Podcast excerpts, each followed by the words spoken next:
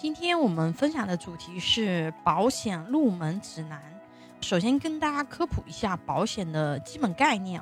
保险它其实就是一种风险转移机制，通过集合大量的个体风险，以获得足够的资金来应对少数个体可能遭受的重大损失。比如说啊，我们可能一千个人、一万个人，甚至是十万个人，每人交一点保险金。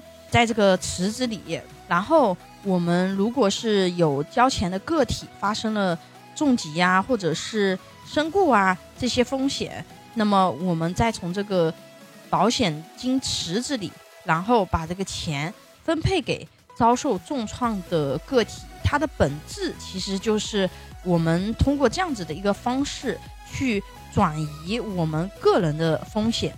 这样呢，我们作为个体，我们只需要交。比较少的这个保费，我们就可以把我们疾病、意外的这些风险给它对冲给保险公司。底层它其实就是用来对冲风险的这样子的一个工具。那保险的种类也分为很多，我们比较常见的呢是健康保险。健康保险里面有包括医疗保险、重疾险、失能险等等。医疗保险里面又分为普通的百万医疗险、中高端医疗险。那么医疗险，首先它最基础的功能是用来对医疗费用进行补偿的保险，你可以理解为在医保的这个基础上加强版。因为医保它只能报销社保目录范围内的用药，而商业医疗险它除了可以报销。医疗目录范围内的用药还可以报销医疗目录范围外的用药，当然这个要看你具体的医疗险的产品。比如说常规的百万医疗险，你只要是住院了，在公立医院或者是二级以上的普通住院部进行治疗，超过它的免赔额，免赔额不同的产品可能不一样，大部分产品都是一万的免赔额啊，你只要触发了它这个免赔额，那么。这个医疗费用就可以按照报销比例对你进行报销，通常都是免赔额一万以上，百分之百报销，包含社保内外用药。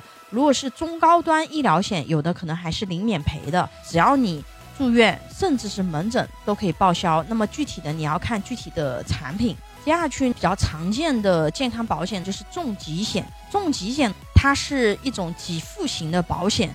什么意思呢？啊，我们前面说的那个只是报销，对吧？那么他是没有办法说我没有看这么多钱，但他又多给我一些钱。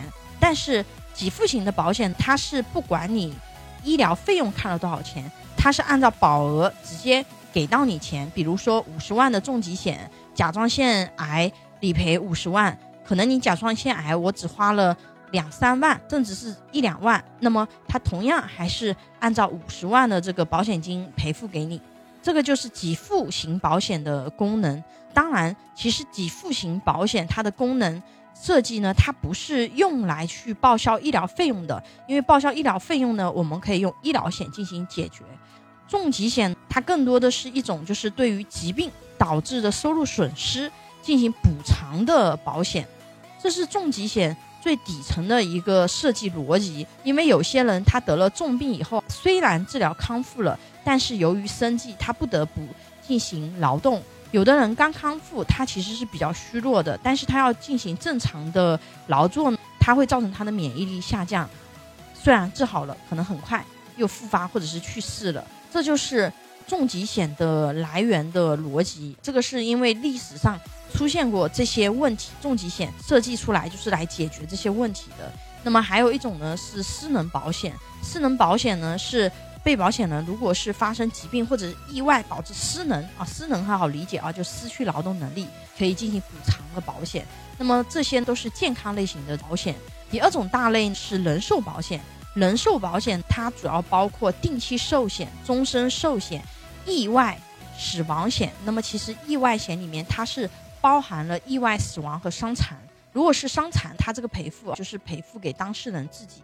定期寿险，它是在合同约定的时间里面啊，如果是被保险人死亡或者是全残，保险公司直接给付保额的这样子的一种保险产品。比如说一百万的保额，如果被保险人死亡或者是全残，保险公司直接给到一百万，给到他当事人或者是他的受益人。终身寿险呢也是一样的，它的差异呢只是在于时间，因为定期寿险定期嘛，那顾名思义，它是在一定的时间范围内，比如说三十岁的人，这个时候上有老下有小，家庭压力是比较大的。那么他的孩子如果还未成年，比如说两岁，那么这个时候定期寿险至少要涉及到二十年或者是三十年，覆盖到孩子成年交完房贷这些时间，都是被保险人他的家庭经济责任最大的这个阶段。定期寿险的时间一般选择要覆盖到这些重点的经济压力时间段。而终身寿险它就不存在这个问题，终身寿险它是保终身的，也就是说这件事情它是一定会发生的，只不过说是时间点的问题，看是什么时间点发生，什么时间赔偿。因为终身寿险它是确定性要赔的，所以说它的保险费率呢会比定期寿险会贵很多。对于说普通家庭的或者是经济条件比较一般的，建议。首先，只要构筑定期寿险就可以了，因为它这个可以把你的经济责任，就是花很小的钱就可以给它对冲出去的。第三种类型的保险呢是财产保险，财产保险主要包括车险、住宅保险、企业保险等等。车险大家可能会接触的比较多，包括车辆损失险、第三者责任险和车上人员责任险。住宅保险主要包括房屋损失险、房屋定期保险。企业保险主要包括雇主责任险、员工团体健康险等等。除了这个以外，还有一些小的这种财险，比如说财产损失险、公共场所第三者责任险等等。作为一个普通人，我们怎么样去规划和选择保险？首先，我们要了解，如果我们要买保险，我们怎么样去了解自己的权益？第一，我们需要去阅读。保险合同，因为保险合同是保障投保人权益的重要文件，在购买保险产品的时候，应该仔细阅读合同条款，了解保险产品的保障规范、除外责任、理赔流程等信息。但是有的保险合同它都非常长，甚至一二十页，有的人看着都觉得眼花，对吧？那么你只要去阅读它重要的板块就可以了。就一开始你的一个权益，它的保障范围。都保什么？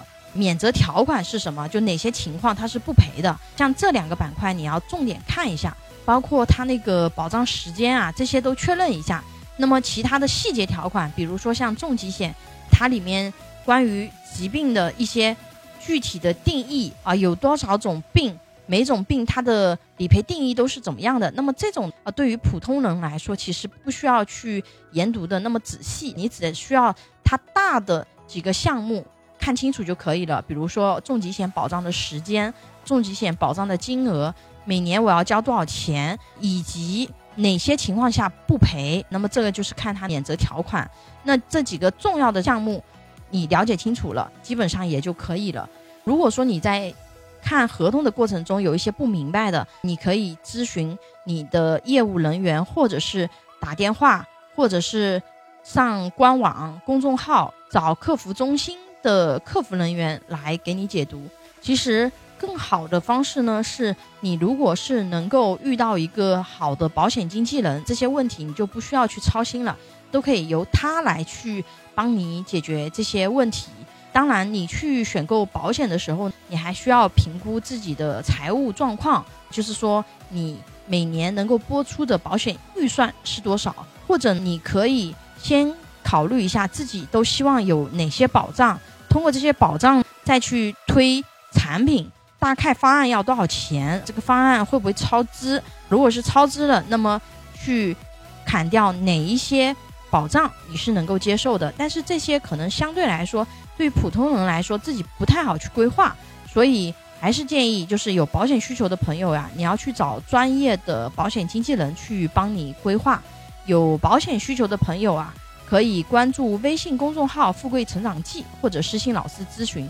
拥有一百多家保险公司产品库，可以轻松货比三家，帮助有保险需求的家庭省钱省时间。关注我，教你买对保险。